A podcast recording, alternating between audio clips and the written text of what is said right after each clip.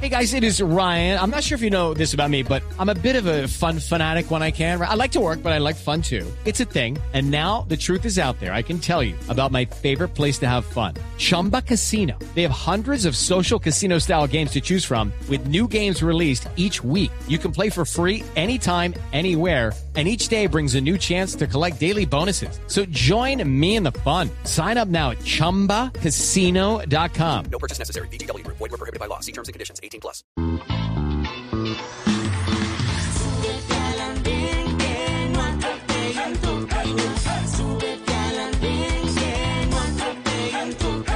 Aquí tú podrás compartir, debatir lo que a ti, lo que a mí nos pueda interesar. Son muchas voces unidas en una. ¿Quién te viene a callar?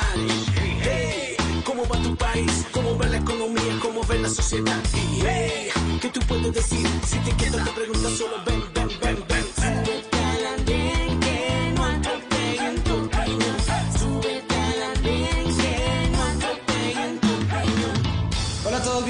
estamos subidos en el andén de Blue Radio, como ustedes saben, para que no atropellen la opinión. Muchas gracias a quienes nos acompañan a través de Blue Radio, las estaciones de Blue Radio en todo el país, de BlueRadio.com, en Noticias Caracol ahora y también en YouTube. Esta semana vivimos en Colombia una noticia eh, histórica, realmente, y no fue por la llegada de las vacunas aún para el COVID. La imputación, la acusación formal a los excomandantes de las FARC por secuestro es uno de los hitos quizá más importantes del acuerdo de paz, el acuerdo firmado entre el gobierno Santos y las FARC. Con esta decisión veremos a los responsables con condenas por ese horrible crimen del que muchos fuimos testigos presentes. En mi caso, mientras crecía, vi de cerca el secuestro, vi pruebas de supervivencia de hombres y mujeres muriéndose en el monte, también a militares encerrados como en los campos de concentración nazis. Vimos secuestrados muertos en intentos de rescate y también familias viendo destrozadas cómo les entregaban los cuerpos sin vida de sus seres queridos asesinados mientras caminaban por todo ese país selvático en manos de las FARC.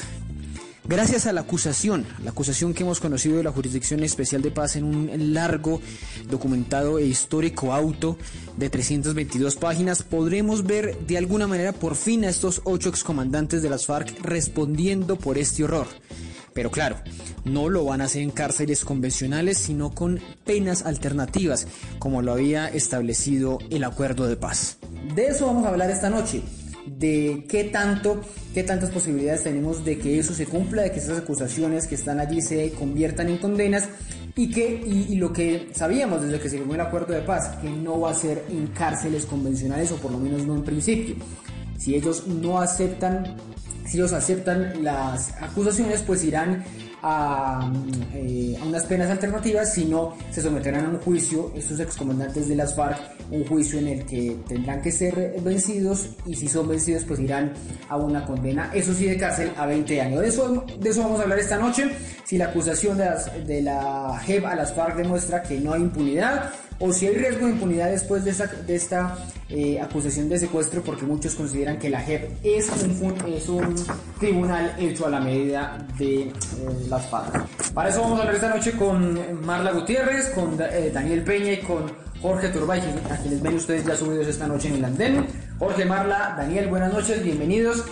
Empiezo preguntándole a Daniel, a Daniel por la eh, por lo que se ha conocido ya. Hemos conocido la declaración de eh, los magistrados, de la magistrada Lemete, del magistrado Cifuentes. Hemos conocido la respuesta de algunos integrantes de las FARC, dos de ellos que están hoy en el Congreso. ¿Hay tranquilidad, Daniel, por, por lo que se está conociendo? ¿Persiste el riesgo de impunidad eh, después de ver esta acusación, como le digo, tan documentada, tan bien descrita de, de la Jurisdicción Especial de Paz? Hola Ricardo, un saludo a todos, a Jorge, a Marta, a ti, a todos los oyentes. Yo creo que todavía el riesgo persiste, pero creo que uno tiene que ser coherente con lo con lo que se ha pedido desde, desde, lo que, desde los que votamos, eh, que no queríamos el acuerdo de La Habana y quienes hemos venido criticando no solo la actuación de la JEP, sino en general todo eh, el establecimiento del acuerdo, pero creo que hay que ser coherentes, creo que es una medida o una luz al final del camino que en últimas pues demuestra que eh, de alguna u otra forma eh, se conocerá eh, se conocerá más a detalle, porque en realidad pues la práctica del secuestro es ampliamente conocida no solo en Colombia, sino en el mundo, eh, que cometieron las FARC, se conocerá a detalle pues qué fue lo que pasó con los secuestrados.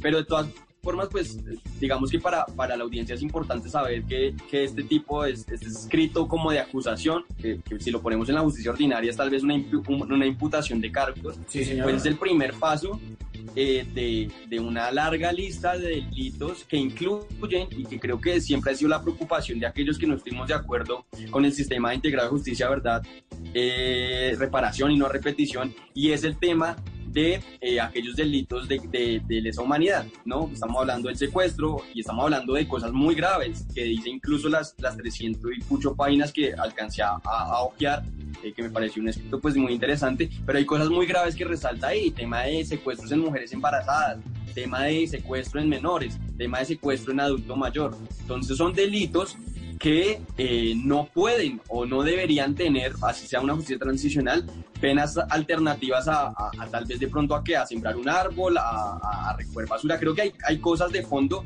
que, que va a ser interesante ver cómo los magistrados analizan estos hechos. Obviamente, pues es un primer paso, lo que hemos venido eh, pidiendo que, que se haga y es que se reconozca a las víctimas, que se repare, porque, Ricardo, aquí hay que dejar de muy claro dos cosas. Uno es que un- era una mentira en su momento cuando nos decían que las víctimas era el eje del acuerdo, no es cierto. El verdadero eje ese es la JEP, porque la JEP pues en últimas lo que busca es restaurar toda esa historia y los mecanismos pues de no repetición y de reparación a las víctimas. Entonces cuando uno pues ve que el eje Pero esa no es la vía, la JEP, la JEP no es la vía para las víctimas. es una, es una de las vías, es una de las vías porque creo que, creo que después en el desarrollo del, del mismo acuerdo también contemplaba algunas otras cosas que sí se han cumplido pues para las víctimas no, pero nos no, lo vendieron así como el tema de, del eje central a las víctimas, pero lo que hemos visto de aquí a tres años eh, en la JEP, de aquí tres, cuatro años que ya tiene la JEP, fue constantes pues temas de, de, de mala imagen, ¿sí? Entonces la JEP autorizaba viajes de guerrilleros a otros países, la JEP tuvo un choque muy fuerte con la justicia ordinaria y con la fiscalía por el tema de Santricho y vemos las consecuencias. Entonces creo que esta es la primera vez que incluso usted me ha escuchado estos micrófonos y he sido muy contradictorio de la JEP. Creo que esta es la primera vez que se muestra algo. Sí, Eh, está bien que se tomaran el tiempo porque son eh, años de, de- de muchas historias, de muchos testimonios que se tienen que recopilar, pero creo que es lento, creo que aún falta mucho y lo que preocupa es ahora el paso a seguir, y creo que esto también es muy importante que lo sepa la audiencia, es que este es eh, escrito de, acusación, lo que viene ahora es un tema en donde aquellos que aparecen en estos escritos de acusaciones tienen que ir a la JEP a un, a un tema de, de audiencias de la verdad y decir si aceptan o no la verdad que allí se cuenta. Una pregunta eh, eh, y una respuesta rápida. Eh, ¿Esto entonces eh, frena esa idea que tenían algunos de derogar la JEP? Con esto ya quedan más tranquilos frente a ese referendo que, que para algunos era que una no solo una propuesta de campaña o eso es en serio, todavía es una idea. Pues, pues Ricardo, yo abiertamente yo soy militante de- de- del Centro Democrático y, y es el Centro Democrático quien está promoviendo el referendo. Eh, estoy, no, no creo que ese sea el camino, porque ah, si bien es cierto en un momento yo no concebía la JEP como un mecanismo idóneo para el tratamiento que se le tenía que dar al conflicto que existía, pues ya existe, ¿sí? Ya existe y ya hay eh, testimonios andando, ya hay un proceso, es muy difícil de, digamos, de derrumbar o de derogar, jurídicamente hablando. Entonces no creo que ese sea el camino. Entonces yo creo que todavía habrá gente dentro del centro democrático en la cual no, no me encuentro representada que pedirá obviamente la, la derogación de la JEP. Yo creo que por parte de quienes estamos en contra, tiene que hacerse una veeduría y un control muy fuerte sobre lo que pase y como en su momento no estuve, no estuve a favor de muchas cosas que hicieron y no lo estoy, porque hoy en día Santrich está libre gracias a la JEP, pues hoy también tengo que reconocer que este es un primer paso para el esclarecimiento de la verdad y creo que aún me falta muchísimo sobre el tema de la reparación y las garantías de no repetición a las víctimas. Marla, ¿hay claridad, hay riesgo de impunidad todavía? ¿Hay tranquilidad después de esta decisión de la JEP? ¿Para dónde van? ¿Y, y, y en qué quedamos? Porque es que esa es la pregunta que, que pasa ahora. Está, está esta imputación, los 30 días, pero ¿eso qué va a significar para las víctimas? Sí, bueno, eso es una cosa que me deja pensando mucho, también teniendo en cuenta los casos que ya han pasado por la JEP. Me voy a referir a, dos, a dos casos del Departamento del Atlántico, el caso de Álvaro Ashton, el caso de David Char, que fueron congresistas que pasaron por la JEP por nexos con los paramilitares. Entonces, uno se pregunta, después de tanto tiempo, ¿no? Pues ya están libres, eh, se supone que tienen que reparar a las víctimas, pero ¿cómo medimos esa reparación? Es decir, ¿cómo podemos estar tranquilos los ciudadanos eh, y podemos confiar en que estas personas efectivamente van a lograr reparar, porque yo sí creo que el punto central de la JEP son las víctimas, y no solamente las víctimas entendidas con esas personas que han sufrido directamente el conflicto, sino todas esas personas que han, digamos, tenido esos daños colaterales por ocasión de este mismo, de este mismo conflicto. Entonces, me agrada mucho la idea de que estas personas puedan contar, estos ocho jefes, puedan contar la verdad eh, en este órgano, en la JEP, y que las familias de las víctimas puedan sentirse de cierta forma, eh, digamos, reparadas con la verdad. Pero me hace falta y me queda un sinsabor y es el tema de la verdad y la reparación material a esas personas. O sea, cómo vamos o cómo van esas personas, esos ocho jefes eh, guerrilleros, a tratar de llegar a ese punto donde las familias se sientan reparadas materialmente. Creo que ese es un error que no se ha reparado desde el principio. Creo que eh, hemos visto que las FARC muchas veces han intentado esconder bienes para esta reparación de las personas, para evitar, digamos, reparar a las víctimas. Entonces, queda sin sabor, pero sí creo que es un punto fundamental que como país comencemos a tener esa verdad y esas garantías de no repetición.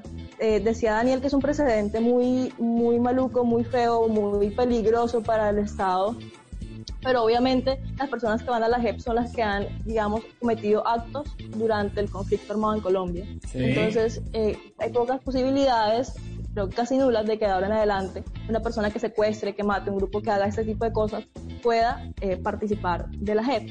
Y también eh, creo que también es muy importante todo el tema de cómo nosotros los ciudadanos estamos brindando ese apoyo a las víctimas, ¿no? Porque siento que le hemos dado mucho la espalda a las víctimas y sobre todo el Congreso de la República ha prohibido que la JEP lleve su rumbo normal, le han puesto muchas trabas, lo que es un error histórico que hay que remediar y me parece muy bueno que tengamos este caso y este, digamos, auto de 300 y pico de páginas. Ahora hay que esperar cuáles son las medidas que van a tomar, cómo van a responder estos jefes guerrilleros ante esto, que van a decir si en realidad lo cometieron o no. Y en caso de que no, esperaría que la justicia ordinaria tomara medidas sobre el asunto porque ya estaríamos entrando en otra, digamos, en otro aspecto jurídico, porque ya no podrían ir a la JEP si no dicen la verdad. Entonces ese es el punto central de todo esto. Eh, pero, ¿qué debe pasar, por ejemplo, con los que están hoy en el, Congreso? Porque esa es una discusión que, es, que se reabrió. Yo creía que ya estaba resuelta esa idea de que ellos podían participar en Congreso y no, pero entonces salieron ahí unos tipos como Néstor Humberto Martínez y compañía a decir, no, que es que como, se como son congresistas y y ganan tener un proceso pero ¿usted le va a creer algo le va a creer algo a Néstor Humberto Martínez pues, Ricardo estoy hay, o sea, hay dos partes aquí, no tiene autoridad parte, moral para decir nada. la parte jurídica o sea la parte jurídica pero se deben mantener en el Congreso ¿no? Ya, pues Sí. jurídicamente debería mantenerse en el Congreso. Estamos ahora hablando, vamos a hablarnos o trasladarnos al plano de la ética. ¿Es ético que estén ahí? Claramente no. Pero jurídicamente sí eh, deberían. O sea, Marla. Marla cree que, que los Carlos Antonio Lozada, Pablo Catatumbo, apenas ya que está esta acusación hecha, que con nombres propios, con hechos propios, sí deberían apartarse del Congreso, hacerse a un lado. Del lado ético, sí, del lado jurídico eh, es un derecho positivo que tienen de estar ahí. Y contra eso no se puede hacer nada. Obviamente a los ciudadanos no nos gusta, pero eh, digamos es una parte del acuerdo de paz que hay que cumplir Mm. y que estén ahí es fruto de unas negociaciones y de un proceso de desmovilización que han tenido, me parece que es bueno y creo que en una negociación de paz ambas partes tienen que ceder. Jorge, ¿usted cree, eh, porque ese fue uno de los sapos más duros de tragar y quizá una de las razones por las que terminó perdiendo el no, de verlos a cambio de dejar las armas, verlos en el Congreso y verlos en el Congreso ahora que revivimos todo esto? Es que leer esas páginas también que... Lo- lo que pasa es una que- revisión es leer esas páginas, es revivir todo ese drama, todo ese horror que causaron las FARC en su momento y verlos en el Bueno, Congreso. pero Ricardo, si su afirmación es válida, creo que el Congreso se tiene que quedar vacío. Porque ¿a- con- ¿contra qué Congreso? No me gusta hacer comparaciones, las comparaciones son odiosas, pero no me vengan a mí con el cuento de que solo las FARC deberían irse del Congreso. Yo creo que deberían irse todos, si esa es la afirmación. Aquí todos los partidos políticos, Partido Conservador sobre todo, el Partido Liberal, en esa época tienen que ver con el conflicto armado. A ver, eh, acuérdense del corte del, del corte corbata que mandaban a ser líderes del Partido Conservador. Es decir, acá lo que busca la JEP precisamente es un organismo de cierre del conflicto para que cuando se sepa toda la verdad, para que todos los que participaron del conflicto vayan y cuenten qué pasó, por qué se dio, qué hicieron, si es verdad, si es mentira. Pero Jorge, usted Y seguramente partir- coincide conmigo en que hay mucha gente valiosa en el partido, en el partido común es ahora. No, es- no hay- ¿no sería mejor que se aparten estas dos personas que están vinculadas en estos momentos a este proceso, asuma alguien más en el, partido mientras eh, ellos pagan así sea las penas alternativas? Esa es una determinación que tendrán que tener ellos porque ellos eran una opción política que no tenía participación. El argumento de ellos es, mire, nosotros duramos 60 años queriendo participar en política y no podíamos. Ahora que podemos participar, no vamos a participar. Tienen ellos que evaluar éticamente si les parece o no les parece. Digamos, eso, eso tendrán que evaluarlo. Ahora, eh, respecto a la pregunta inicial que usted hacía, Sí, sí, sí. sí, sí, bueno, sí, a, a mí, a mí- sí, a mí me hace ruido, perdón, a mí me hace ruido que todavía le sigan parando bolas a Néstor Humberto. O sea, este tipo tiene que estar expreso. Sea, yo no sé qué hacen haciéndole caja de resonancia a Néstor Humberto Martínez. O sea, Néstor Humberto Martínez es un criminal. Pero bueno, tendrá que la justicia, tendrá que la justicia meterle el brazo. Ahora, respecto a la JEP, yo creo que es una gran noticia. Mm. Es una gran noticia que las FARC tengan que ir a contar la verdad.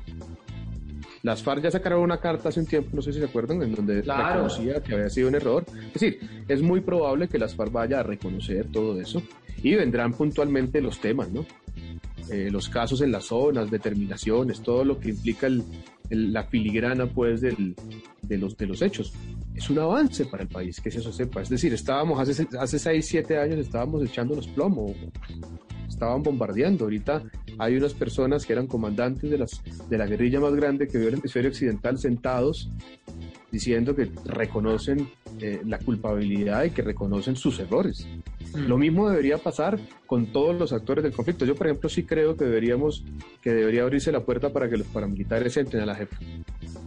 Porque es que cuenten parte importante, es parte importante del conflicto. Y a partir de eso podamos decir, bueno, mire todo el daño que nos hicimos, vamos a excluir las armas de la política, no va eh, el conflicto político, es decir, la, la confrontación, las- la, confrontación de ideas no va a cesar, pero por lo menos vamos a sacar las armas de la política, que es un avance y es como poner a Colombia en la modernidad del siglo XX, a pesar de que estamos en el siglo XXI. Evidentemente se tienen que tragar sapos, evidentemente, pero es el primer proceso de paz en la historia que contempla esto. Generalmente lo que pasaba era borrón y cuenta nueva. Si ustedes se acuerdan, antes de este acuerdo era Amnistía general, sí. sí amnistía, amnistía general. Acá hay la posibilidad de que se sepa la verdad. Pero entonces, ¿usted cree que una víctima queda que- más tranquila de que le cuenten la verdad a, que, a verlos en una cárcel? Es que eso es lo que Mire, muchos dicen. yo, yo, yo, yo he hablado, mire, usted sabe que yo hice, Ricardo, usted sabe que yo hice la ley de víctimas, yo participé, yo era el asesor de Juan Fernando Cristo, ¿cierto? De acuerdo, sí. Y que yo y que y que ahora empecé a trabajar con el tema de FARC y yo he tenido la posibilidad de conocer un montón de víctimas. ¿Y qué dicen ellos? muchísimas. La mayoría la mayoría lo que quiere es saber qué pasó y que les pidan perdón evidentemente también aspiran a unas reparaciones que están contempladas en el marco por ejemplo de la ley de víctimas en algún caso Usted sabe que, por ejemplo, las FARC no repara. Acá el que repara es el Estado a partir de extinciones de dominio. Es decir, legalmente, usted sabe que acá las, los, los- los- ni los partidos ni los particulares, acá todo va al Estado y el Estado es el que hace la, ¿cierto? Entonces, la mayoría de las víctimas que hemos conocido del Club del Nogal, de la, de la, de la masacre de, de la masacre de Bojayá, digamos, los casos emblemáticos de las FARC, también hay mu- muchas masacres, creo que más del caso paramilitares, pero no vamos a entrar en comparaciones. Pide o plantea que se pida perdón, que se sepa la verdad, que no se vuelva a repetir, que no vuelvan ellos a padecer la violencia terrible. ¿Usted cree Eso que lo es- pasó en es El claro? Hace, hace, hace poco, eso es lo que querían los del Salado, es que no se vuelva a repetir lo que intentó pasar hace poco en El Salado 20 años después. Es decir, lo que, lo que, lo que buscamos acá no es, porque mire, Ricardo, si entramos en, la, en, la- en el tema de, de, de entrar a, tiene que pagar 40 años, mire, acá 40 años tiene que pagar casi que todos los jefes de los partidos políticos, entonces. Pero usted decía, mucha pena. decía eso, por ejemplo, el, el jefe de un partido político, no sé, pongan- ¿qué ejemplo ponemos de qué partido político? Eh, el, el jefe del Partido Liberal o el jefe del Partido Conservador, ellos tienen una responsabilidad ¿Usted cree personal, que el jefe del Partido Liberal, claro, el jefe del. Partido Liberal fue presidente de la República de Colombia, por ejemplo, hoy, y no por echarle vainas a Gaviria, evidentemente tiene, eh, tiene responsabilidades con ocasión del conflicto, el jefe del Centro Democrático, el jefe conservador. Acá, los únicos que estaban en guerra no eran las FARC.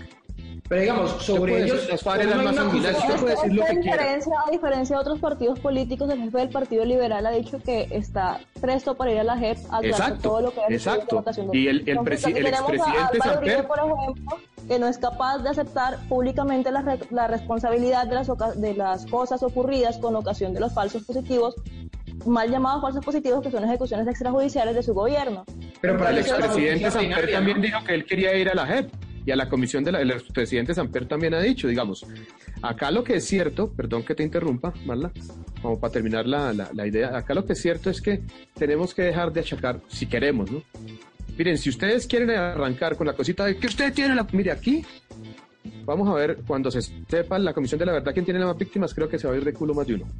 Entonces, no, no nos pongamos con la varita, porque si queremos medirnos con la, La varita varita, creo que van a salir perjudicados unos que estaban as- pasando de agache. Pero, Entonces, si no ¿Dónde está queremos eso, si queremos una sociedad, una reconciliación nacional y sacar las armas de la política, pues aceptemos las reglas de juego de la con- que es vamos todos a un tribunal, sí. señor, Es confiable este proceso que viene de que digan la verdad, porque es que veíamos el año pasado, por ejemplo, que ya estaban negando eh, los temas de reclutamiento de menores. Pero eso no es cierto, Ricardo. Yo no sé de dónde saca usted eso. Si usted mira bien la noticia, en ningún momento negaron.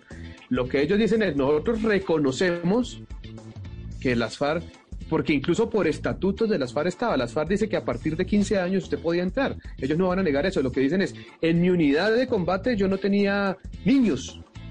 En No, la pero mía. decían que esa era una práctica que estaba en el papel, pero lo, lo que pasa, lo que pasa, Ricardo, es que un comandante de las. FARC no sabía, Ricardo, lo que pasa es que un comandante de las FARC no sabía de todo lo que pasa en todas las FARC, Sí. sabe de su unidad. Ahora, eso es diferente a que acepte la responsabilidad colectiva, por lo que hizo la organización, claro. Ahora, ahora tendrá que mirarse cada caso, pero no es cierto lo que usted acaba de decir, porque es que un poco también ahí empieza la desinformación, entonces pues, empezamos a buscar la, la chiva, eh, eh, un poco lo que está pasando con las vacunas. Los medios no se preguntan por qué la gente odia las vacunas. Y de 200 mil casos, una persona que se vacunó se murió y hacen un espectáculo terrible. Entonces la gente empieza a desconfiar. Vamos, hay que hacer un poco un trabajo serio en eso. No se lo digo a usted, Daniel, pero sí un trabajo serio. Daniel, que me estaba pidiendo la palabra. Vea, no, hay varias cosas, digamos, lo que, lo que ocurrió por, digamos, lo controversial en ese momento del reclutamiento fue que no solo fue un, un jefe guerrillero, como lo dice Jorge, que decía que no, que no existió el reclutamiento, fue en el Senado de la República y en la Cámara de Representantes que ambos, ah, eh, ambas, digamos, la bancada de las FARC en pleno no reconocía que habían reclutamientos y dos, tres, o, o- o no me acuerdo cuántos días después pasaron para decir, no, tal vez nos equivocamos en la forma de comunicar, pero en su momento sí dijeron eso, porque, o sea, no, digamos, pasó y, y ocurrió... Pero lo ellos no negaron el reclutamiento. Ellos lo que estaban negando en el Pero- caso, por ejemplo, de algunos senadores era en mi unidad combate. Claro, pero, no había niños. En que, en que a pesar de que estén estatutos, pues la, eh, el derecho de guerra no, eh, pues no, no, no permite que existan menores en, en el conflicto ni en ningún tipo de guerra. Sí, en pues, Colombia, en Colombia las fuerzas a- militares de... ah, ah, no, señor, eso no es cierto. Las fuerzas No. militares de Colombia reclutaron menores de edad para la guerra también. No, no, no, no, pero digamos, señor. para, para entender, yo acá en mi Ah, casa bueno. puedo escribir que cada, yo recluto a partir de los cinco años.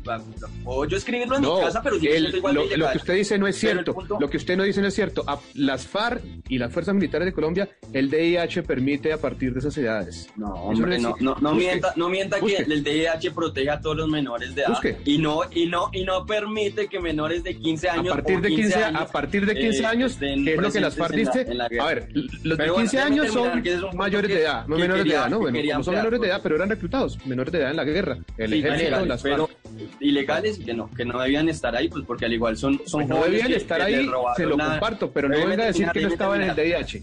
Déjeme terminar, déjeme terminar una cosa y es, son jóvenes que, que estuvieron ahí, que en un momento causó tanta controversia, pues porque todo el mundo veía y existe registros fotográficos, videos de lo que pasaba, ¿sí? Y muchas veces no eran reclutamientos, sino era, usted tenía dos opciones o tres opciones para, para, para mostrárselo a Jorge. O usted se iba al paramilitarismo, o usted se iba a la guerrilla, o usted se iba al ejército, porque la falta de opciones y la falta de, de Estado en muchos territorios, pues no existía. Pero hay un problema mucho más grave en este, en este caso y es que, y es algo que, que se dijo desde las personas que votamos por el no, y es que el acuerdo era atemporal. ¿Esto qué quiere decir?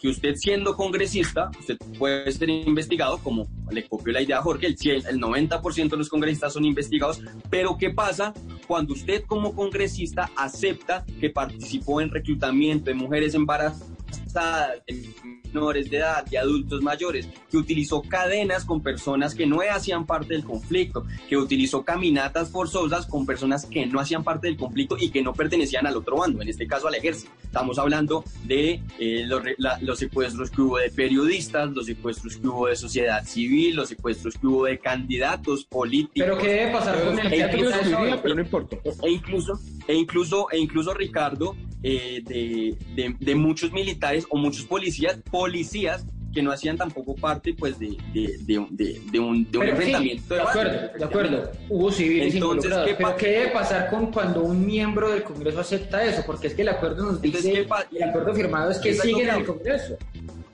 Claro. Entonces, eso es lo grave. Hay dos personas en este momento que están en el Congreso y que muy probablemente, yo estoy muy seguro que este caso se va a demorar muchísimo en que vayan y, y- y cuenten y, y acepten efectivamente esa responsabilidad, porque aceptar la responsabilidad de casi tortura, que es lo que uno ve eh, en los registros fotográficos y de video que existen de las FARC y de los paramilitares también, eh, es casi tortura, es, es cavernícola lo que pasaba en eso, pues es muy difícil. Pero para, digamos, Y en las cárceles colombianas también pasaba algo y, y similar. jurídicamente, sí, porque esto no es de, de, de ti un tire y afloje, Ah, sí, esto bueno. es la realidad y lo que pasa hoy en día. Pero yo sí estoy de acuerdo en que deberían perder sus derechos políticos. Yo no estoy tan seguro de esa visión que tiene Marla de cuando hay un delito de lesa humanidad, en este caso, el- en este caso el secuestro de, de civiles.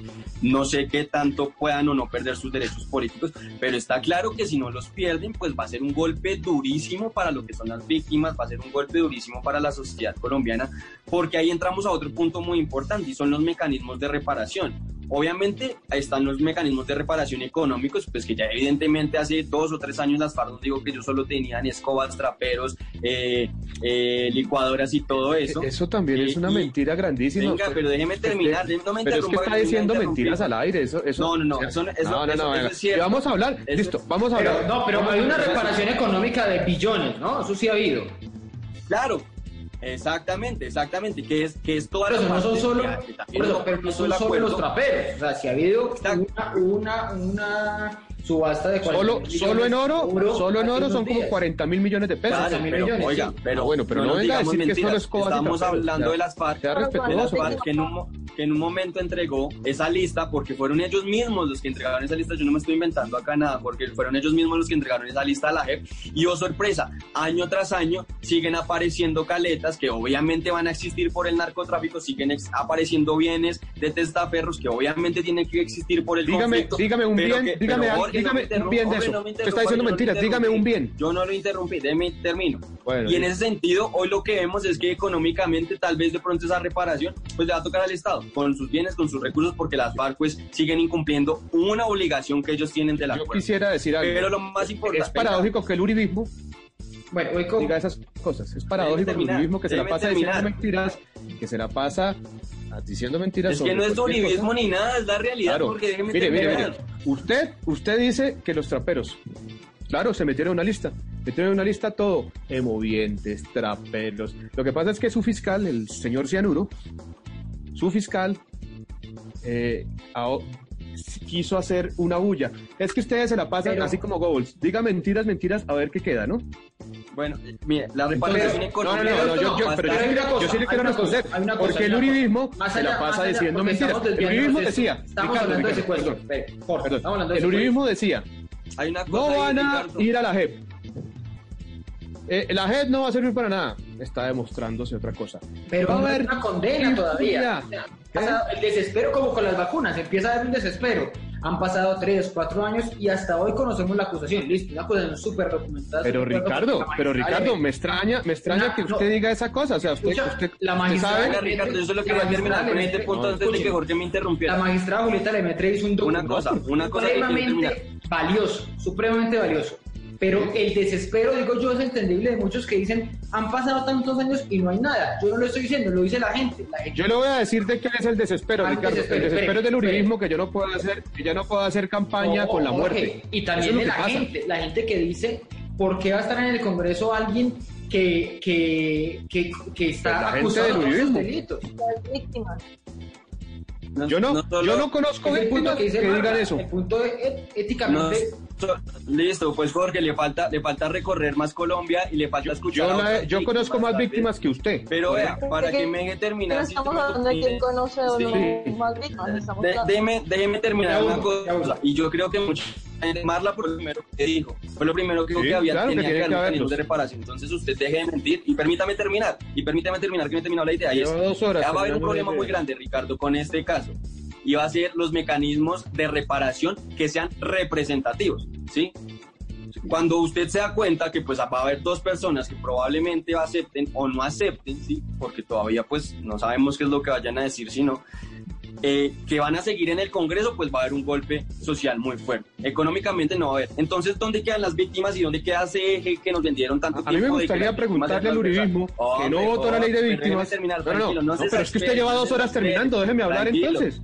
Dos horas, tranquilo, ¿cuándo no va a durar exaspere. terminando? Mi, mi punto va es, es a eso y es Tres horas para ¿Dónde llevar un está el reconocimiento efectivo de la verdad? Hace, hace estos días se recordaba, eh, la, estaba conmemorando pues lo que pasó en el holocausto y una de las ventajas que hubo eh, cuando se juzgaron a los nazis fue una reparación efectiva y pues evidentemente una pena privativa de la libertad, incluso pues obviamente en ese, en, en ese momento ¿Usted pues la a muerte de muchos derechos. de Nuremberg con la Pero, ¿Es en serio? pero, pero hoy en día no se ve absolutamente pues qué es lo que pueda pasar a futuro No con ser. los, con los guerrilleros. Y las penas eh, alternativas pues tampoco están inscritas, van a quedar a juicio y a interpretación de los magistrados y es ahí donde yo creo que los que votamos por el no, por el, por el no a los acuerdos y que aún seguimos haciendo, en eh, digamos, estando en contra de cómo ha funcionado la JEP, que no son uribistas o no uribistas, ver, sino que Los son juicios de gente en Nuremberg, general ver, los juicios de Nuremberg ellos, juzgaron a pues cinco personas. eh, Oiga, los juicios de Nuremberg, de Nuremberg- oiga, los juicios de Nuremberg juzgaron a cinco personas. ¿Usted, qué le- usted, usted, usted leyó historia o, o se la contaron? Sí, ¿O yo la leí, yo la leí, ¿Y por porque qué? yo la ¿Cómo leí compara? O sea, ¿cómo se atreve a comparar los juicios de Nuremberg con la? O sea, Lo que pasa es que falta, usted está sesgado le con falta el de lectura, la suya está asombrado, está hermano. O sea, el no me venga acá Todo con esa vaina. Eso es una falta de... todo lo que No, usted que usted haga una vaina de esas. Le va a tocar leer historia. A, usted le va a tocar Le va a tocar leer historia. Yo creo que esa comparación es medio tonta. Pero bueno, más allá de eso, Estamos Más allá de eso, Marlo me más está allá viendo, antes de Jorge, bueno. Marlo me estaba pidiendo la palabra que estaba hablando de las víctimas. Déjela hablar, Jorge, por lo menos ya déjala hablar.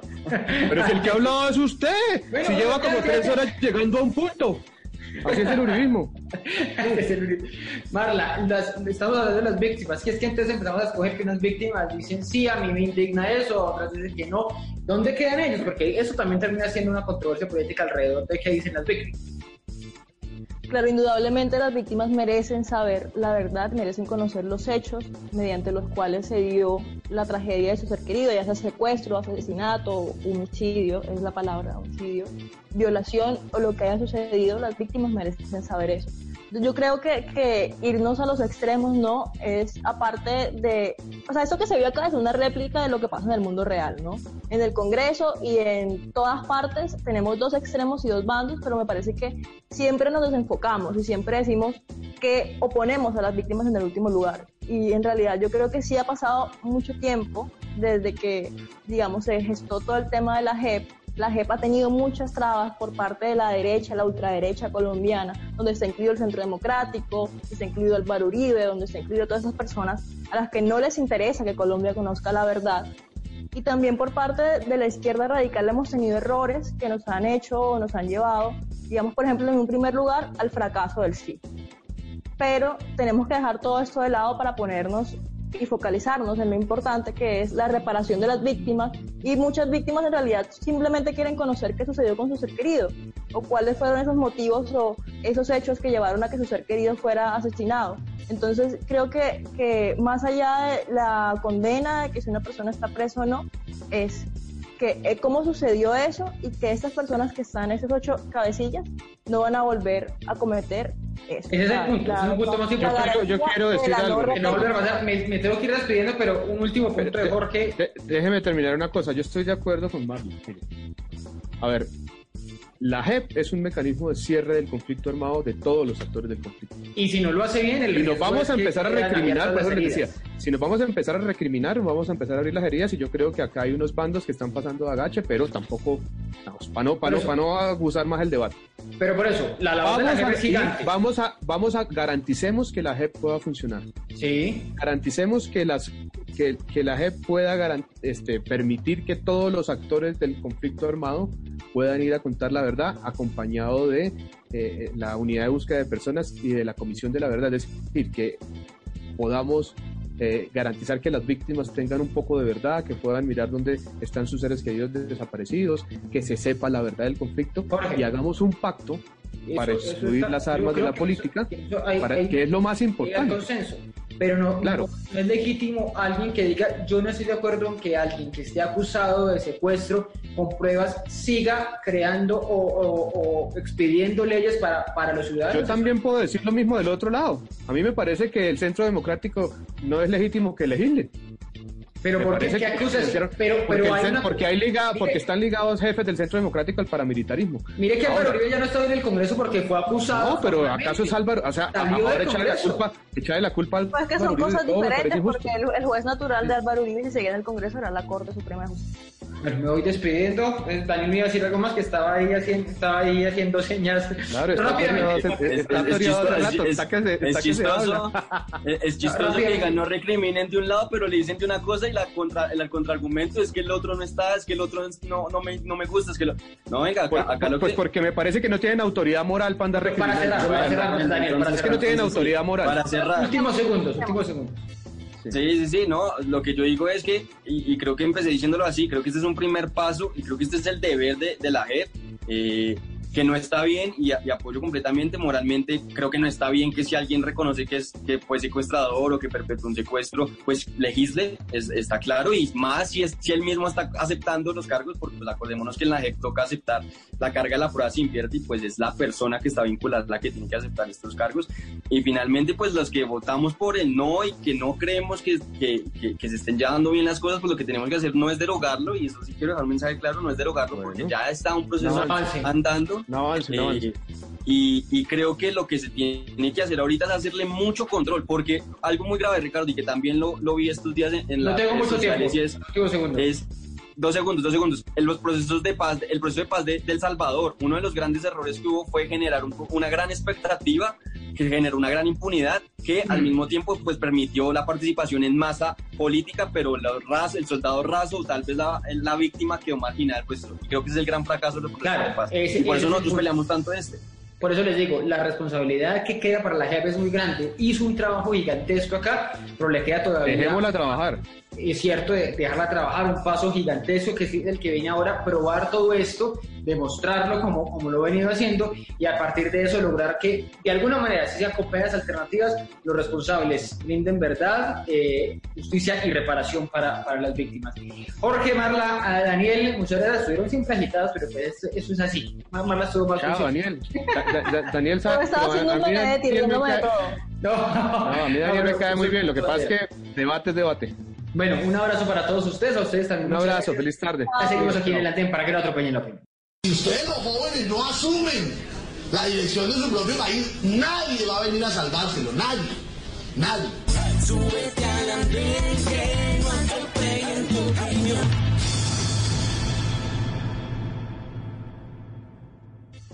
Seguimos en el andén de Blue Radio, como ustedes saben, para que no atropellen la opinión. Gracias a quienes nos siguen acompañando a través de Facebook Live, de Blue Radio, BlueRadio.com, las estaciones en todo el país y en Noticias Caracol ahora.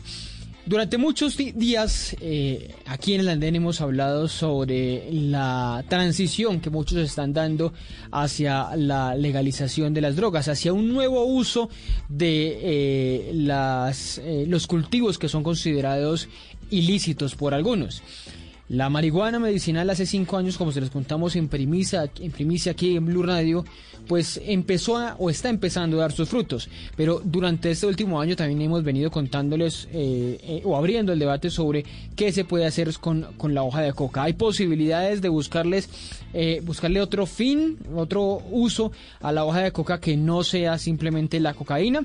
Pues por eso se sube esta noche en el andén Fabiola Piñacue, eh, que tiene eh, ha constituido una empresa que se llama Coca NASA para producir varios de esos, varios de esos productos con eh, la materia prima de la hoja de coca, que como les hemos también contado muchas veces, era vista por algunos hace unos años como la hoja que mata y ahora mm, tiene muchos usos, la hoja que qué, eso es lo que vamos a hablar esta noche en el andén. Fabiola, ¿qué más? Buenas noches, ¿cómo va todo? Eh,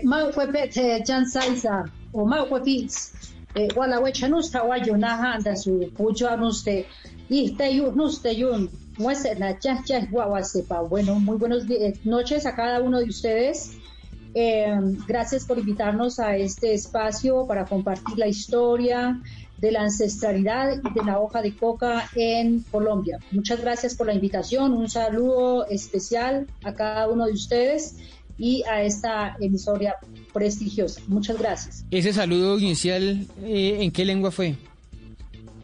Yo soy eh, miembro del pueblo NASA, Mm. heredera del pueblo NASA de Tierra Adentro y ese es mi idioma eh, ancestral. Bueno, pues muchas gracias también Juan, por compartirnos eso para, para comenzar programa. Me parece que es una, un bonita, una bonita forma de, de, de- de saludar y, y de, y de comenzar esta, este diálogo, que quiero empezarlo por, por ese lado, por, por las, las comunidades eh, o la comunidad NASA desde, desde us- de donde usted viene. ¿Cómo se le ocurre a usted ese proceso de decir, bueno, vamos a dejar de, de mantener la coja en, el, en, el, en, en la tradición, en la, en la cultura nuestra y empezarla a, a, a vendérsela a través de unos productos transformados a otras personas? ¿De dónde surge esa idea y de dónde surge también o cómo convencer a los otros de que no se la vendan a los narcotraficantes? Eh, Fabiola. A ver, eh, en primer lugar, pues bueno, eh, yo hay dos momentos, básicamente. Uno es que yo vengo de las montañas del Cauca a la ciudad de la capital, a Bogotá, a estudiar y me encuentro eh, con la persecución de la hoja de coca y en ese momento creo que tengo un sentido de impotencia, de mucho dolor y tomo la decisión de enfrentarme eh, sola en, esta lucha, digámoslo así, por la recuperación y la reivindicación de la hoja de coca, buscando el respeto de la hoja de coca, ver la hoja de coca en su sentido original y eh, luchar por el cambio del uso de la hoja de coca, porque aquí hay un desconocimiento de la ancestralidad y de la cultura. Sobre esa base eh, me, me pongo yo a, a comercializar la hoja de coca. Pero además en segundo momento hay un hecho muy muy importante a nivel social y es que son las movilizaciones de los cocaleros en el sur, Putumayo, en fin, entonces y el Caquetá, pues eh, era como también empezar a unir esas voces en pro de la hoja de coca. Sin duda alguna, pues eh, habrían los grandes cultivos de la hoja de coca, pero creemos que si tu- tuviésemos nosotros la, eh, la, la creatividad o el aprovechamiento, el espíritu del aprovechamiento de esa materia prima tan importante que para nosotros es el oro verde y que ha sido nosotros como pueblo los herederos de la hoja de coca, pues es tan importante eh, eh, hacer un uso adecuado de la hoja de coca a través de aromáticas y galleterías, harina, mm, eh, ungüentos, en fin. Esa es una de nuestras tareas fundamentales en esta búsqueda de la paz por la hoja de coca y en la Sí. búsqueda de la identidad. Si venden, sí se venden estos productos. Me habla usted de galletas, me habla usted de, de, eh, qué otros productos. Había visto que hacían también algunos eh, rones, algunas cremas. ¿Cuáles son los productos y, y si tienen eh, buena salida o es muy pequeño eh, el mercado? Porque es que todo el mundo se pregunta, Eh, bueno, ¿cómo vamos a convertir miles y miles de hectáreas de coca que no sea cocaína, sino que sean estos productos? A ver, nosotros, ahorita mismo me estaba tomando una coca sec. Sí. Eh, es una bebida energética deliciosa, simplemente la hoja de coca eh, eh, envasada con gas y endulzada y es una bebida exquisita. Nosotros tenemos una serie de productos alimenticios con hoja de coca y estos productos nosotros no nos ocupamos de las grandes superficies para las ventas, sino de cadena a cadena. Es un mercado de lo más justo, de lo más tradicional, porque para el pueblo NASA la hoja de coca siempre ha sido moneda y como moneda de transacción económica nos hemos mantenido con este negocio. Y es que el pueblo NASA lleva su hoja de coca y hace intercambios por diferentes productos. Sí. Pues cuando yo llego aquí a Bogotá, lo que hemos visto eh, un potencial enorme es llevar las, eh, las aromáticas, las galletas, los rones, el vino, en fin, tenemos una, eh, una buena, casi más de 20 productos desarrollados y nos faltan por continuar en el desarrollo. Pero lo importante de esto es que es a base del conocimiento ancestral nuestro. Aquí no ha habido Harvard, no ha habido Universidad de los Andes, aquí lo que existe es un conocimiento tradicional del uso ancestral de la hoja de coca. Por eso mismo, para nosotros, pues compartir, porque el comercio es compartir Mm. y es, con- es compartir conocimiento, compartir historia, compartir caminos, compartir pueblos. Todas estas eh, andanzas pues son tan importantes a través de la economía. No habemos, no, nosotros no consideramos que la homogenización eh, sea lo mejor, consideramos que la diversidad y más, por ejemplo, hoy en la pandemia vemos la importancia de la alternatividad económica. Por eso nosotros consideramos que apenas hoy es importante consumir los productos, cada uno de ellos, eh, por ejemplo, pues para eh, alimento espiritual y físico, en fin, cada uno de estos eh, productos nos son bastante útiles a nosotros y a toda la humanidad. Mm.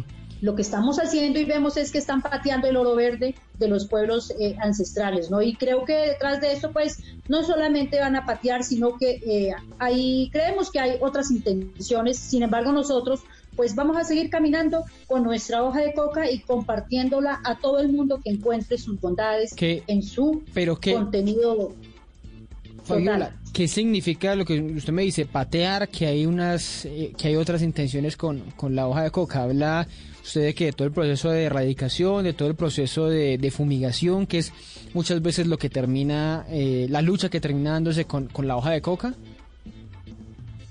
Claro, cuando usted eh, va a fumigar, pues no solamente está fumigando la hoja de coca, sino que está exterminando toda una esencia, un conocimiento cultural, está acabando con las prácticas culturales de los pueblos ancestrales. Por eso nosotros decimos que fumigar no es la mejor alternativa. Prohibir es la peor fórmula, es la fórmula más facilista de cualquiera que no tenga dos dedos de frente para generar eh, otras alternativas. Por eso consideramos que la hoja de coca es el oro, el oro verde y que en este momento hay millones de gente aguantando hambre cuando podemos nosotros realizar, preparar una malteada a base de hoja de coca y quinoa y ponemos a, todo el mundo a comer bastante económico y bastante nutritivo. Pero Fabiola, Entonces, ¿no cree, no cree usted, por ejemplo, le interrumpo ahí para hablar de esto de los de los mismos cultivos que hoy que hoy hay y que hay una lluvia de cultivos de, de coca según muchos dicen y la gran mayoría usados en términos ilegales no o qué le responde a ustedes a los que dicen que esos cultivos son los que generan violencia en esa zona, en su zona, en el departamento de Cauca, en el departamento, departamento de Nariño, en Putumayo, que es la, la, la explosión de cultivos lo que genera violencia, lo que genera la presencia de narcos allá. Lo que pasa es que esa fue una de las razones por las que yo empecé cuando inicié esta iniciativa y era que la hoja de coca era el, el nicho de todos los fenómenos de violencia. Pues Mm. mentiras, eso no es. Eh, Entonces vamos a acabar la hoja de coca, ya han fumigado y han fumigado y no ha habido resultados. Que con las FARC acabarla iban a tener la paz. ¿Dónde está? Nada. Entonces yo creo que lo que hay que hacer es hacer una gran empresa eh, de los pueblos indígenas unidos campesinos, una gran empresa de eh, productos alimenticios con hoja de coca y se la vamos a arrebatar a- de una manera inteligente a cada uno de los narcotraficantes. Sí. Mientras exista un alguien que necesita la hoja de coca, eh, no la hoja de coca, sino el clorhidrato de cocaína, porque esa es la otra, que nos han vendido un lenguaje absolutamente Son dos cosas diferente. diferentes, sí, de acuerdo. Pues la coca es una la coca es la hoja de coca sagrada de los pueblos andino, andino amazónicos. Y el clorhidrato de cocaína, ya eso no hace parte de nuestra cultura. Entonces ya habrá gente que el que la quiera consumir, que la consuma y el Estado debería estar al frente de eso de una manera responsable, tratando de eh, equilibrar ese tipo de consumos, porque el que la consume por algo será, ¿sí? Y es un cliente que la demanda. Pero si le prohibimos, pues claro, estamos cayendo en el error de, de- prohibir todo y prohibir todo y eso no, no nos lleva a ningún lado. Nosotros consideramos que en esta sociedad somos la sociedad de seres humanos y deberíamos ser tolerantes y empezar a, a, a, eh, a dar unas alternativas de solución, no de agravar el problema, porque lo que estamos haciendo con las fumigaciones y las prohibiciones, pues es agravar el problema. Pero usted- no ha traído nada bueno. Usted ha logrado Señor. arrebatarle, porque me da esa- esa- ese, ese verbo que es, que es interesante en estos casos, ha logrado arrebatarle a los narcotraficantes eh, ese, ese mercado. Digamos, hay personas con las que usted o a las que usted le compra hoy hoja de coca que antes se la vendían a, a los narcos, a sus intermediarios. Claro, y además que la gente eh, se siente tranquila cuando tiene la hoja de coca y no la vende para ese proyecto noble, ellos se sienten contentos. Además que pues ellos necesitan la plata. Entonces, como necesitan la plata, el que primero llega, pues puede pagar, mm, a, a veces he tenido que competir con precios, he tenido que pagar mucho más caro a veces porque eh, llegan los otros y se la llevan. Entonces nosotros vamos y se pagamos por adelantado la hoja de coca o a veces debemos pagar eh, eh, más caro, en fin, o sea, nosotros pues no hemos entrado a pelear con ellos, pero lo que hacemos es eh, negociar, o sea, véndame la hoja porque yo no tengo ni una mata de hoja de coca porque finalmente yo soy de tierra fría y yo Sí. bajo a las, a- a- a- al clima caliente y compro la hoja. Entonces, eso es lo que hacemos, le compramos a, nuestros hermanos eh, nazas, campesinos y con eso eh, resolvemos para nuestra para la elaboración de nuestros productos. Y es lo que debería hacer el gobierno nacional, alimentar y promover y proponer definitivamente una gran empresa eh, de, de- los productos de la hoja de coca eh, para hacer alimentos y bebidas y no le va a quedar ni una hoja de coca, la hoja de coca va a faltar en Colombia con toda la que hay, pues nos faltaría en caso tal de que nos ayudaran a, a- a consolidar esa Pero gran si, empresa. si es viable, o sea, ¿en cuánto usted le vende, no sé, un kilo, una arroba, no sé cuánto, con cómo se mide eso? ¿En cuánto lo compra usted y en cuánto cree usted o conoce usted que lo compran los, los ilegales? Eh, los ilegales, bueno, a veces que está, bueno, en el Cauca es económico más o menos, está a veces la roba 40 mil a 50 mil pesos, Sí. la roba en verde. ¿Lo compra usted o lo compra? ¿Es un precio, Nosotros- ese precio lo compran ustedes o los, o los narcotraficantes? Ese es un precio que nosotros la compramos y está, eh, está entre esos precios, oscilando. O sea, ese es un precio mínimo, porque a veces llega uno y paga más, ¿no? Entonces, eh, porque todo se va sumando uno en el término del transporte, la, de la deshidratada, Claro. todo. Pero mucho- hay otros costos adicionales. Pero hay diferencia entre, mucha diferencia entre los dos, es decir, en lo que usted eh, les ofrece y lo que les ofrece esta gente. Pues yo no, mm, yo creo que sí. A ver, lo que pasa es que es la necesidad, ¿no? La, la gente necesita vender y yo lo que hago es comprarla y, si yo llego a tiempo, de todas maneras yo siempre dejo pagando por adelantado. Entonces, así como dejo pagando por adelantado, eh, pues no hay problema, ¿no? Entonces, la gente siempre me cumple. Oiga, Fabiola, y, y en medio de eso no termina viviendo como una competencia, algo con, es, con esta misma gente, con estos mismos ilegales. Nunca la han amenazado, nunca le han dicho por acá no se meta, o a esta gente no le compre, o esos son mis cultivos que les voy a utilizar para transformarlo en cocaína. ¿Se ha encontrado con eso? Pues yo no me he encontrado con ellos, pero yo creo que pues es una competencia pues sana, digámoslo así. Por eso mismo considero, o sea, no me he enfrentado, me he enfrentado más a la, a la, a la misma autoridad, porque cada rato pues siempre, bueno, bueno, ni a la autoridad, porque nosotros somos autónomos en este ejercicio. La hoja de coca tiene dueño y somos nosotros los pueblos ancestrales. Entonces, eh, de, de repente puede haber algo de competencia, pero no nos hemos cruzado con ellos para nada, porque de todas maneras es un proyecto de paz, nosotros vamos en buena tónica con toda la gente y es lo que debería hacer el gobierno en este momento proponer unas salidas eh, más, eh, más inteligentes, de tal manera que todos quedemos como contentos, porque la gente que no tiene nada más que vender en los territorios, pues acude a lo que se vende. Pero usted cree que los billones que produce ese negocio, porque lo es y usted lo está contando, el negocio del narcotráfico es gigantesco, los productos o los billones que, que produce este negocio se van a reemplazar con los que pueda, con el dinero, las utilidades que puedan dar, no sé, 10, 20, 30 productos a base de coca? Pues es que la hoja de coca lo, lo, que hay que hacer es uno es legalizarla. El gobierno, las autoridades deben de ponerse al frente de esto. Dice usted la cocaína, legalizarla. La, el clorhidrato de cocaína deben de legalizarlo. Sí. Deben de legalizarlo. El gobierno, ¿quién, aquí en Colombia la mejor cocaína que la producen, no es, la, el mejor, perdón, el mejor clorhidrato que producen no es aquí en Colombia. Pues aprovechar esa, esa, ese gran potencial antes de que vengan los otros eh, no sé, eh, extranjeros a, a querérsela llevar como la llevaron la marihuana. La, marihuana antes acá en Colombia tenían sus maticas todo el mundo y llegó el gobierno, monopolizó eso y se lo entregó a, a unas farma, a algunas multinacionales y ahora es un delito eh, cultivar eh, o hacer aceites de, de, de marihuana. de marihuana. Sí. Entonces, ¿qué estamos haciendo? Pero no ¿Para cree que eso es un problema, no se volvería, ahora que estamos hablando tanto de, de salud, ¿no cree que se volvería un problema de salud pública muy grande? ¿Tener gente consumiendo legalmente la, la cocaína no es contraproducente? Pero y entonces prohíban el cigarrillo y el alcohol. Mm. ¿Dice usted lo O sea, mismo? no sea, si es lo mismo. Yo lo, yo- nosotros consideramos que el gobierno, si no le da una solución a esto, pues el prohibicionismo, mire, cuando uno prohíbe a- al niño salir a la calle más rápido, lo va a hacer. Eso es lo que está pasando.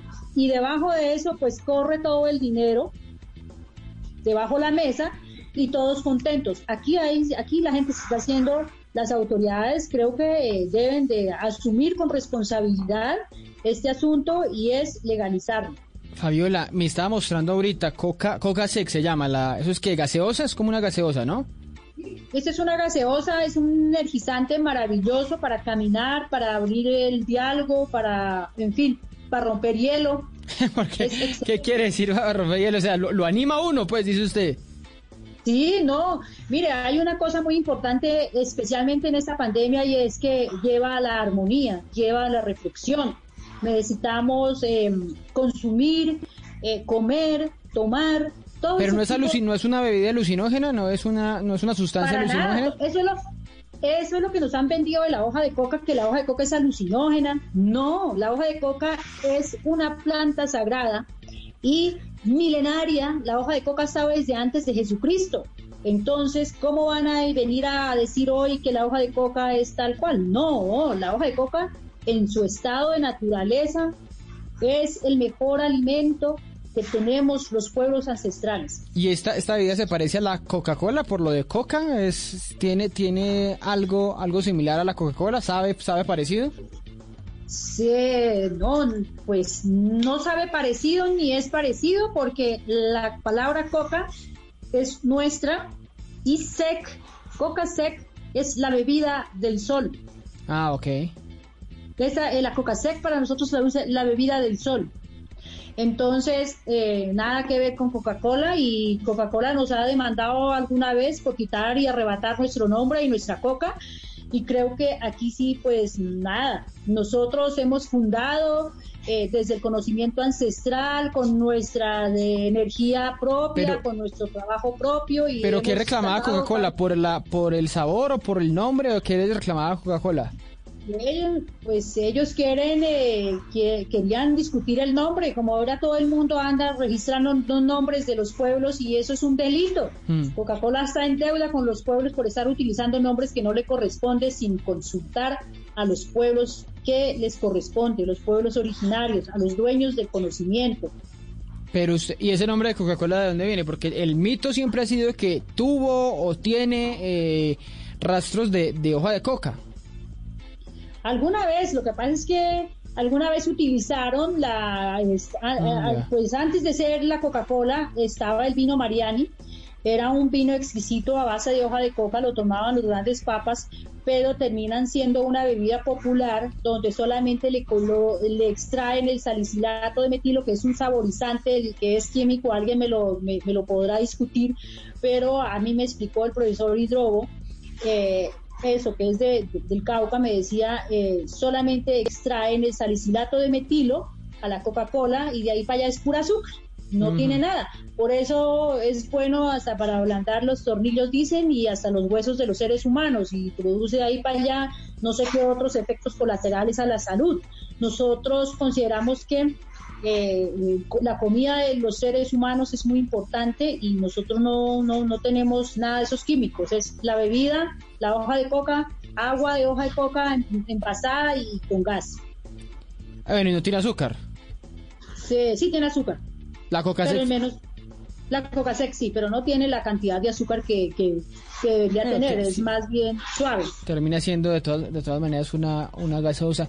Pues Fabiola, termino, termino este diálogo preguntándole ¿qué, qué, qué se imagina usted. Usted me habla de, de que el gobierno meta la mano, de que legalice de alguna forma, pero usted sabe que ese es un proceso lento, que es un proceso en el que muchos no se dan la pela. Mientras eso ocurre, ¿qué va a pasar con su empresa, con Cocanasa? ¿Qué se imagina? ¿Qué se proyecta eh, vendiendo? No sé si usted exporta en estos momentos, si quiere exportar, si quiere vender. Me decía que no se mete en las grandes cadenas y lo quiere hacer. ¿Qué se imagina que pase con Cocanasa, que es como esa búsqueda de darle eh, legitimidad y legalidad a la hoja de coca? A ver, lo que vamos a hacer es continuar caminando. Esto va de generación en generación. Los procesos no son de la noche a la mañana. Los procesos son caminados con lentitud, pero a paso firme. Nosotros eh, continuaremos. El gobierno, pues, debe tomar decisiones sobre, sobre si continuar a lega- de legalizar o no legalizar. Ya todo el mundo está en esa, la mayoría de la gente está en esa, en esa actitud. Nosotros no somos ilegales, somos legales completamente. La hoja de coca siempre ha sido legal para los pueblos ancestrales. Hay la diversidad de las prácticas culturales en torno de la hoja de coca, hay diversidad de las prácticas espirituales en torno de, de la hoja de coca. Ahora mismo hay una diversidad de las aplicaciones físicas eh, de como ungüentos, eh, aceites en torno a la hoja de coca. Eh, hay gel para, la, para los músculos, para los deportistas que puedan eh, utilizar la, la- y hacer masajes y continuar caminando. Ese gel, el Coca-Cure para los ciclistas, en fin. Sí. O sea, hay un potencial enorme y, y pues hacerse eh, el de la vista gorda es como tapar el sol con la mano. La hoja de coca es un potencial enorme y no nos la vamos a dejar quitar porque detrás de esto es que hay manos oscuras que nos quieren arrebatar eh, el, todo este proceso alimenticio de la hoja de coca. Entonces, Sí. eh, pues no nos vamos a dejar porque hoy soy yo y hoy mañana hay muchos y de hecho ya hay mucha gente convencida de las bondades de la hoja de coca y finalmente creo que pues eso eso habla solo eh, en este proceso por eh, el rescate, por el respeto de la hoja de coca. Si logramos respetar a cada una de las diferencias y respetar la naturaleza, pues vamos a tener paz. Si no vamos a respetar la naturaleza de los seres humanos, ni de, la, ni el, ni de los, eh, ni de los otros lenguajes que existen, pues va a ser muy difícil tener la paz. Pues Fabiola, muchísimas gracias por estos minutos aquí en el andén de Blue Radio y nos queda claro, los que no la conocían la conocen, los que sabían algo de Cocanasa pues profundizan más sabiendo eh, de qué son esos productos, los que se les midan a, consumirlos, a saber que no son alucinógenos, que no son ilegales ni nada de eso, sino que hay detrás una industria de comunidades eh, indígenas que quiere de alguna manera salir, salir adelante y también quitar ese, esa pesadilla que tenemos aquí en Colombia detrás de lo que ha sido la, el negocio detrás de la cocaína. Fabiola, muchas gracias por estar subida en esta noche del andén. Muy amable por la invitación a cada uno de ustedes y eh, esto es una razón más eh, política que jurídica. Muchas gracias, otro día nos veremos en el camino. Muchas gracias a Fabiola, a ustedes muchas gracias por acompañarnos. La próxima semana nos volvemos a ver y a escuchar con otro personaje y otro debate en el andén para que no atropellen la opinión.